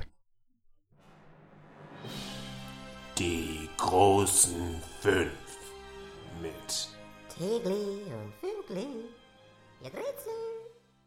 Sehr, sehr schön. Wir hatten es echt lange nicht mehr im Programm. Und auch ich war noch nicht auf dem Weihnachtsmarkt. Im letzten Jahr war ich tatsächlich gar nicht auf dem Weihnachtsmarkt. Aber will ich dringend ändern. Vor allen Dingen, weil ich auch echt ein riesen Glühwein-Fan bin. Das Thema hatten wir, glaube ich, auch hier irgendwann mal im Podcast. Mit Sicherheit. Aber ich fange einfach mal auf Platz 5 an. Und ich muss natürlich dazu sagen, meine Möglichkeiten sind ein kleines bisschen begrenzt hier, weil man als Veganer sich natürlich nicht ganz so austoben kann auf dem Weihnachtsmarkt, wie das vielleicht manche andere Menschen machen können. Aber auf Platz 5 dennoch ist für mich der gebrannte Mann Mandeln stand. Also ich bin eigentlich gar nicht so ein Fan. Ich finde, Mandeln gehören auch für mich zu den schwächsten Nüssen. Also eigentlich fast alle anderen Nüsse präferiere ich. Aber trotzdem gehört das halt irgendwie ein bisschen dazu. Es ist kalt und dann dieses heiße Päckchen gebrannte Mandel zu bekommen. Ich esse eigentlich, also ich habe so ein Ding natürlich noch nie aufgegessen. Ich habe mir, glaube ich, auch noch nie eins selber gekauft. Aber wenn mir jemand irgendwie ein, zwei anbietet, Sarah ist dann meistens die Kandidatin, die sich dann sowas holt, dann nehme ich auch mal ein paar und dann schmeckt das auch ganz gut. Und irgendwie stimmungstechnisch ist das schon ein guter Faktor. Auf Platz 5 die gebrannten Mandeln. Vollkommen zu Recht. Ist auch so rein geruchsmäßig einfach eine geile Geschichte. Ich muss sie gar nicht unbedingt essen. Mir reicht es eigentlich an diesem Stand vorbeizugehen und die zu riechen, weil ich das einfach extrem großartig finde. Also hätte es in meine Liste wahrscheinlich auch geschafft. Ich versuche es zu vermeiden. Mein Platz 5 ist tatsächlich auf dem Hamburger Weihnachtsmarkt am, am Rathausmarkt, beziehungsweise auf dem, ja, dem Weihnachtsmarkt, der da hinführt. Die Hamburger werden es kennen. Es gibt einen riesigen am Rathaus unten, da komme ich später nochmal zu. Aber es gibt auch so mitten in der Einkaufsmeile in der Münkebeck und Spitaler Straße so einen, der da drauf zuführt, immer hoch frequentiert ist. Da gibt's tatsächlich relativ weit oben Richtung Hauptbahnhof einen Stand, der so ganz klassisch wie auf so, ja, weiß ich nicht, auf so Mittelalter- oder Handwerksmärkten irgendwie so aus Olivenholz aus, äh, aus Griechenland importierte Salatbestecke, Schalen, Schüsseln, Kerzenhalter, Teelichthalter, was weiß ich, so diese komplette Schiene, einmal alles aus diesem richtig schönen, dunklen Olivenholz, was einfach eine geile Haptik hat, fühlt sich gut an, liegt weich in der Hand, ist wahrscheinlich, ist es in keinster Weise aus Griechenland, wahrscheinlich ist es auch kein Olivenholz, wahrscheinlich ist es der letzte Scharlatan, auch übrigens schönes Wort. Da habe ich jedenfalls in den letzten fünf Jahren, ich weiß es nicht, ich würde sagen, 3000 Euro insgesamt ungefähr für Weihnachtsgeschenke ausgegeben. Immer so diese Ohne typische Scheiß, Aktion. Bist du da ein Mensch, der da so zuschlägt? Krass. Leider ja. Also wirklich diese typische Aktion, so, boah, fuck, Alter, ich brauche noch was für Mutter, äh, Stiefmutter, äh, Tante, Schwiegermutter, keine Ahnung, Kollegin hier und irgendwie so dieses, ja, keine Ahnung, ey, mir fällt echt nichts ein. Außerdem ist der 22. um 17.53 Uhr und ich habe echt keine Muße, jetzt wieder irgendwo zu Depot zu gehen und irgendwas zu kaufen. Da bin ich irgendwann mal da vorbeigetaumelt und habe da echt schöne Sachen gefunden. Also der hat so ein bisschen, ja, sneaky, echt schöne Sachen. Ich bin mir, wie gesagt, absolut unsicher über die Qualität. Bisher habe ich noch keine, ja, keine Mängel irgendwie kommuniziert bekommen. Also scheinbar ist das auch echt ganz vernünftiges Zeug. Preislich ist das auch einigermaßen in Ordnung. Sieht alles schön aus und war für mich echt ein paar Mal so der absolute Rettungsanker in dem üblichen, ich habe keine Geschenke und mir keine Gedanken gemacht, Wahnsinn. Und dann auf den letzten Metern schnell am Weihnachtsmarkt noch so ein Ding gekauft. Und dann wirklich das erste Mal habe ich meiner Mom da so ein, ja, so eine Schale, so eine Salatschale mit äh, passendem Besteck geschenkt. Und sie war halt völlig begeistert und total so, boah, krass, das ist ja super schön. Man kennt ja dieses Olivenholz, aber das ist ja wirklich besonders schön. Wo hast denn das her? Ja, ich war da in so einem, ja, es gibt da so einen speziellen Laden, nur, ne, die importieren das direkt aus Griechenland. Ich habe ewig gesucht, bis ich den Ja, gefunden habe. So, so die Schiene, von daher ist mein Platz 5. Finde ich sehr, sehr spannend. Also müsste ich mal Ausschau halten, ob es hier in Köln irgendwie auch ein Äquivalent gibt. Wahrscheinlich 100 Pro. Also ich, in jeder kleinen Pissstadt wird es genau diesen Stand geben. Also bin ich mir auch ziemlich sicher. Aber kann ich gut nachvollziehen, diese Verzweiflungs-Weihnachtsgeschenke. Oh man, Katastrophe. Also da habe ich auch schon wieder gar keinen Bock drauf, da, naja, mir Mühe zu geben. Schön auch, wenn man das so sagen kann. Also auf Platz 4 bin ich beim Süßigkeitenstand. Also ich bin einfach ein riesen Zuckerfan. Ich, mich ärgert es auch, dass Zucker inzwischen so einen schlechten Ruf hat. Also in manchen Fällen, es geht das einfach ein bisschen zu weit. Und wenn man es in Maßen benutzt oder beziehungsweise sich ein bisschen leisten kann und auch gerne viel Sport macht und dann einfach die Glykogenspeicher einfach mal wieder ein bisschen, ein bisschen Futter brauchen, dann kann man sich auch gerne mal ein bisschen Zucker gönnen und so. Was geht denn über so eine schöne gemischte Tüte? Und auch da greift leider wieder dieses vegane Argument. Aber inzwischen und vor allen Dingen in Großstädten gibt's da auch viel mehr Angebote und auch da wird's meistens deklariert, was vegan ist und was nicht, was halal ist oder was auch immer. Von daher ist das eine schöne Geschichte und da greife ich dann natürlich auch gerne mal zu. Kann ich komplett nachvollziehen. Also bin ich auch absolut Fan von. Hast, wie, hast du früher so bei, bei Karstadt aus diesen, aus diesen Auslagen geklaut? Nee, Mann, ich habe nie geklaut, ohne Scheiß. Das ist verrückt. Also ich selbst das auch nicht. Da haben wir doch schon mal drüber gesprochen. Klauen war auch schon Haben ein wir? Thema. Ja, du Ach warst Gott, ja so eine kleine. Elster früher. Ich war echt immer ein braver Junge. Ich bin, glaube ich, der uneheliche Sohn von Carsten Spengemann. Das ist einfach so. Was von Carsten das Hast und Sky Dumont. Yorker irgendwas geklaut? Ja, ich habe einen Fishbone-Anhänger bei New Yorker an der Kasse so schlimm, geklaut. ey. Naja, erzähl mal deinen Platz 4, bevor es vielleicht doch nicht Oh. verjährt ist, die Geschichte. Das ist auf jeden Fall eine Form von Therapie, so einen Satz einfach mal auszusprechen. Mein Platz 4 ist äh, tatsächlich auf dem Lüneburger Weihnachtsmarkt. Diesmal das hört sich an, als wäre ich da total der Fachmann. Aber in Hallo. Lüneburg bin ich das er Hallo Sarah, hallo. In Lüneburg auf dem Weihnachtsmarkt bin ich das erste Mal damit in Berührung gekommen, vor, ich glaube, zwei Jahren, mit dem wahrscheinlich völlig banalen und bekannten Fakt, dass es weißen Glühwein gibt. Also einfach Hammer, nicht ja. der bekannte Rotwein in schwarz, äh, in schwarz, in, in rot halt, in dunkel, Glühwein in dunkel, sondern äh, weiß, weißer Glühwein, was auch immer das dann im Einzelnen ist, ist mir auch völlig egal. Ich habe das einmal ausprobiert, weil ich irgendwie dachte, boah krass, mega fancy, habe ich noch nie gesehen, gibt's wahrscheinlich irgendwie seit 1492 oder so ähnlich. Ich fand's sensationell, also ich fand's wirklich absolut großartig, mega Boah, lecker. Ich hatte ist das ein bisschen weniger Timing gerade, sorry, muss ich Kopfschmerzen. erzählen. Du redest gerade Erzähl. vom weißen Glühwein und Sarah kommt hier gerade mit einer Rewe-Tüte rein und was ist drin? Weißer Glühwein, Alter. Ist nicht dein Ernst. Hammer. Scheiß. Es, wir sind, es ist die Matrix. Es ist einfach die Matrix. Es ist faszinierend. Großartig. Ja, gönn Ja, dir. Mach gut, auf ich den Hobel. Bist du, bist du fertig sonst? Ich, ich bin fertig. Das ist mein Platz drei. vier, vier. Nee, es ist, es ist sehr schön. Also, aber du hast das jetzt wirklich so ein bisschen extra gestellt. Also der Stand, wo es weißen Glühwein gibt. Ja, ja, ja. Das war ein, also der, be- beziehungsweise der eine Stand in Lüneburg, der mich darauf aufmerksam gemacht hat, dass es sowas wie weißen Ja. Glühwein gibt, was es wahrscheinlich an jedem Glühweinstand gibt, aber explizit dieser hat mich dahin gebracht. Von daher hat er seinen Platz hier auch verdient. Finde ich schön, ich freue mich auch gleich wieder drauf. Also es ist einfach eine gute Sache. Mein Platz drei. Es ist nicht unbedingt beliebt, aber wenn es ihn gibt, und das ist auch eine Seltenheit, dann freut man sich ja nicht auf drauf, weil ab und zu will man dann vielleicht doch lieber keinen Glühwein haben. Auf Platz drei der Bierstand. Er ist, ja, wie gesagt, nicht ganz so populär, aber selbst auch bei kalten Temperaturen, ein kühles Bier. Gibt's eigentlich auch warmes Bier bei so einem Bierstand dann eventuell auch eine Boah, keine Frage. Ahnung. Keine Ahnung. Kann Aber auf jeden Fall finde ich ihn trotzdem gut. Also Bier geht immer, muss man einfach so sagen. Von daher der Bierstand auch da auf Platz drei bei mir.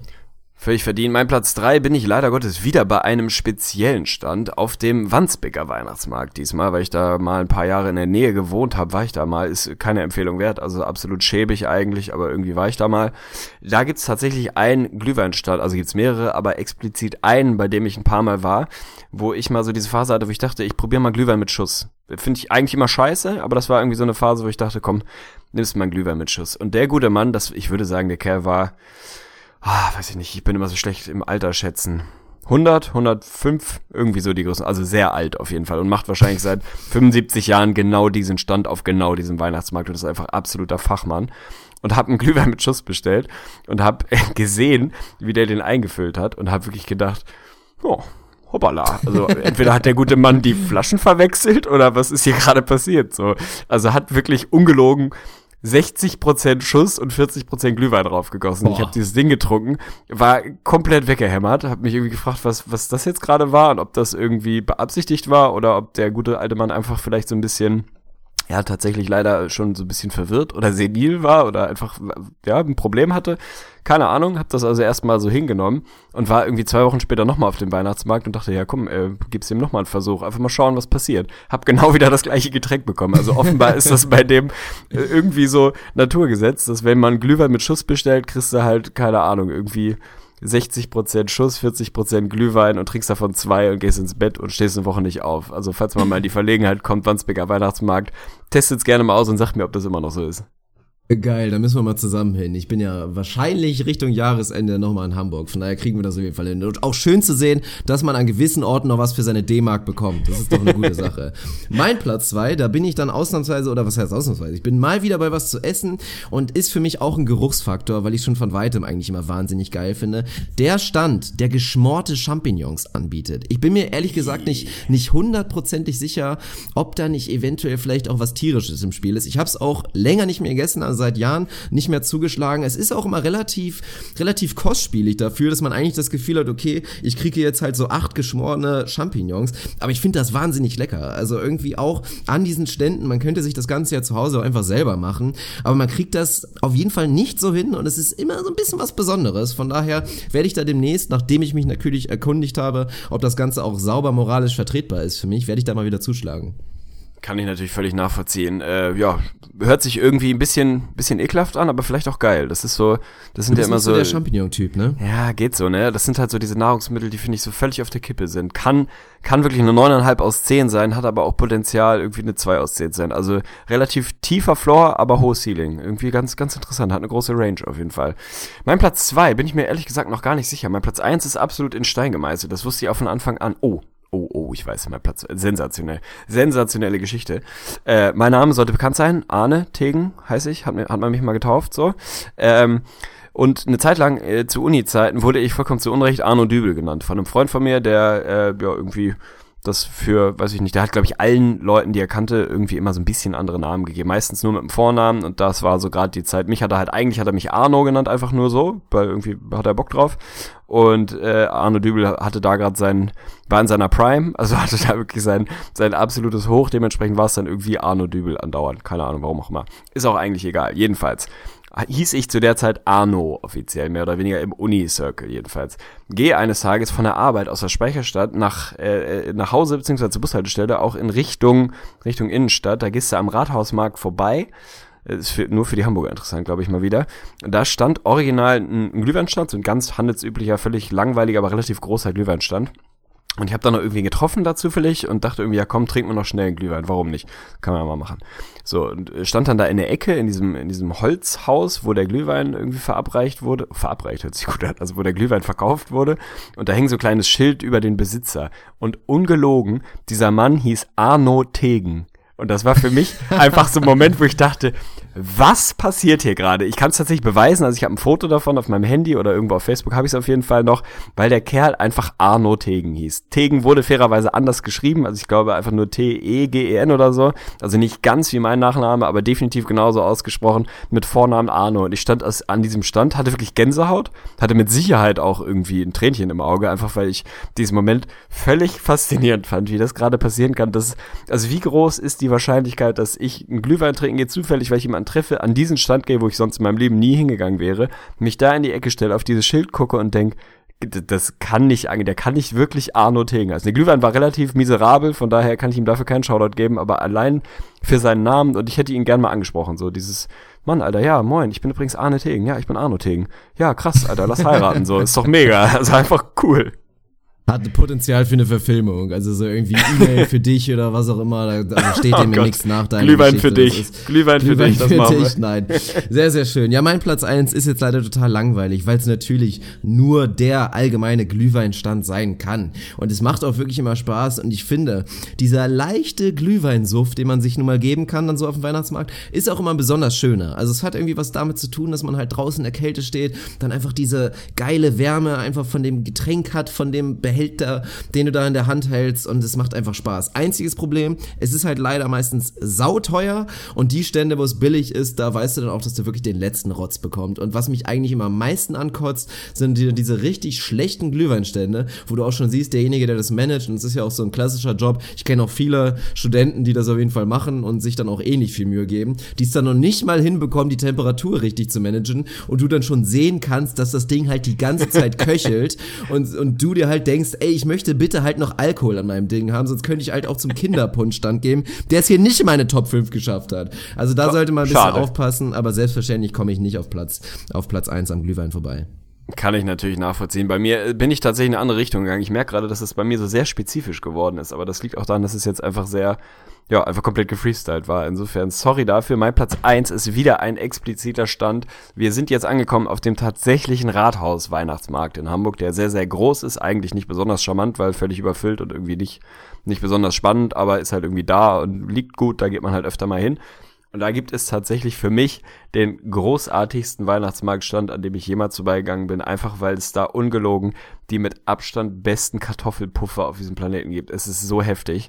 Also es gibt einfach so krass gute Kartoffelpuffer. Ich finde Kartoffelpuffer eh absolut heftig, also wirklich komplett heftig, finde ich mega lecker. So einfach gebratene Kartoffel oder wie auch immer, also gefrittiert, wie auch immer man es dann nennt, in Fett eingekocht, scheißegal, Hauptsache halt irgendwie das, was da am Ende bei rauskommt. Es gibt da auch nichts Fancyes, es gibt es einfach mit, ja keine Ahnung, mit Apfelmus, mit Zucker oder mit Preiselbeeren. Ich esse es in der Regel mit Preiselbeeren. Und das ist halt immer so mittags damals, als ich noch in der, in der Nähe dort gearbeitet habe, jeden Mittag, ey, wenn Weihnachtsmarkt war, einmal dahin für fünf Euro irgendwie gefühlt sechs Quadratmeter Kartoffelpuffer reingezogen mit Preiselbeeren, danach eine Woche irgendwie sich kaum bewegen können. Sensationell. Also falls jemand da mal in der Gegend ist, den wird's immer noch geben, garantiert. War eine absolute Goldgrube, glaube ich, weil da auch irgendwie jede Mittagspause 9000 Leute standen. Sensationell und hat mich wieder tatsächlich vereint mit Kartoffelpuffern. Also dieser Stand kann sich auf die Fahne schreiben, er hat mich zurück zu Kartoffelpuffern gebracht, die ich ein bisschen aus den Augen verloren hatte über die Jahre, weil ich so als Kind gab's das öfter aber ich kann, glaube ich, von mir behaupten, ich habe noch nie in meinem Leben selber Kartoffelpuffer gemacht. Und das ist eigentlich ein Skandal, weil die Dinge einfach heftig sind. Du bist und bleibst einfach ein Kartoffelgourmet. Also letztens hast so. du Werbung für die Pommes so. gemacht, jetzt sind wir beim Kartoffelpuffer, aber hört sich auch geil an, kann ich mir gut vorstellen. Also, Meinst du, es gibt schön, Süßkartoffelpuffer? Müsste es eigentlich, oder? Ja, bestimmt. Ist bestimmt auch heftig. Aber ich weiß nicht, ob das gut ist tatsächlich, weil ich glaube, das Herzhafte, was du ja beim Kartoffelpuffer dann eigentlich ah, doch ein bisschen ja. mehr hast, funktioniert, glaube ich, besser mit der gewöhnlichen Kartoffel. Ja, kann gut sein. Ich mache ich mach ein, ich mach ein Startup auf. Süßkartoffelpuffer. Ja, den kannst du dann für 12 Euro pro Stück verscherbeln um Weihnachtsmarkt. das ist also, so, das ist einfach an die Hipster. An dich vor allem, ekelhafter Hipster. Oder für einen Bitcoin oder so. du, du ekelhafter Hipster. Diese YouTube-Referenzperle musste noch mal sein. Also, falls jemand von euch noch ein bisschen Venture Capital rumliegen hat und in einen ambitionierten Hamburger Gründer investieren will, der reihenweise gute Ideen hat, Süßkartoffelpuffer ist der neueste Shit. Also, ich gehe auf jeden Fall an Markt damit. Sehr gut, hat mir extrem gut gefallen. Das waren unsere großen fünf. Auch da, ihr könnt ja einfach, eine gute Idee wäre einfach vielleicht so einen kleinen Thread aufzumachen ja, in unserer Gruppe zu den Episoden. Das macht auch mehr Sinn. Ab und zu kommen dann halt immer so spezifische Kommentare, aber einer von euch kann ja einfach den Post aufmachen. Hier Episode, dann den Titel, den ich mir gleich einfallen lasse und dann könnt ihr ein bisschen drüber reden. Über NBA Quartett, über die großen fünf und dann kann man sich dann noch mal ein bisschen über unseren Senf hier austauschen. Das ist doch schön. Ich bedanke mich für die Aufmerksamkeit natürlich bei allen unseren Hörern, auch bei den neuen Hörern Hörern, die jetzt vielleicht von YouTube rübergeschwappt sind. Bei dir bedanke ich mich natürlich bei, ja, ey, Shoutout auf jeden Fall, dass du bei dem enormen Stress das irgendwie noch reingequetscht hast. Mir muss ich natürlich auch einen Shoutout geben. Sarah wird hier gerade schon ungeduldig auf dem Sofa. Von daher müssen wir dringend das Ding hier jetzt beenden. Ich finde, Franzi hat sich auch noch einen Shoutout verdient. Einfach, die kommt zu kurz in diesem Podcast. Hat sie, hat sie. Also, ja, vielen Dank, Shoutout an alle. Hat mir großen Spaß gemacht. Diesen Post würde ich wirklich gerne sehen, weil ich, also, wir sagen das zwar immer wieder, meistens passiert's da nicht, was ich auch nachvollziehen kann, aber ich fände wirklich geil, wenn da so ein bisschen diese Interaktion zwischen dem, was wir hier wirklich im Podcast geseiert haben, auch so diese Off-Topic und Gaming-Rubriken und äh, der Community dann käme, würde mich sehr interessieren, wie viele da vielleicht echt 5-0 gegangen sind oder wie viele einen der Glühweinstände kennen, über die, die wir geredet haben und so weiter und so fort. Also falls sich jemand aufgerufen fühlt, freuen wir uns drüber. Ansonsten melden wir uns demnächst wieder und es wird keine 13 Tage dauern, das können wir versprechen. Es kommen wieder bessere Zeiten jetzt, also liefern wir nach und ja, ich bin raus, Alter. Danke dir. Hallo.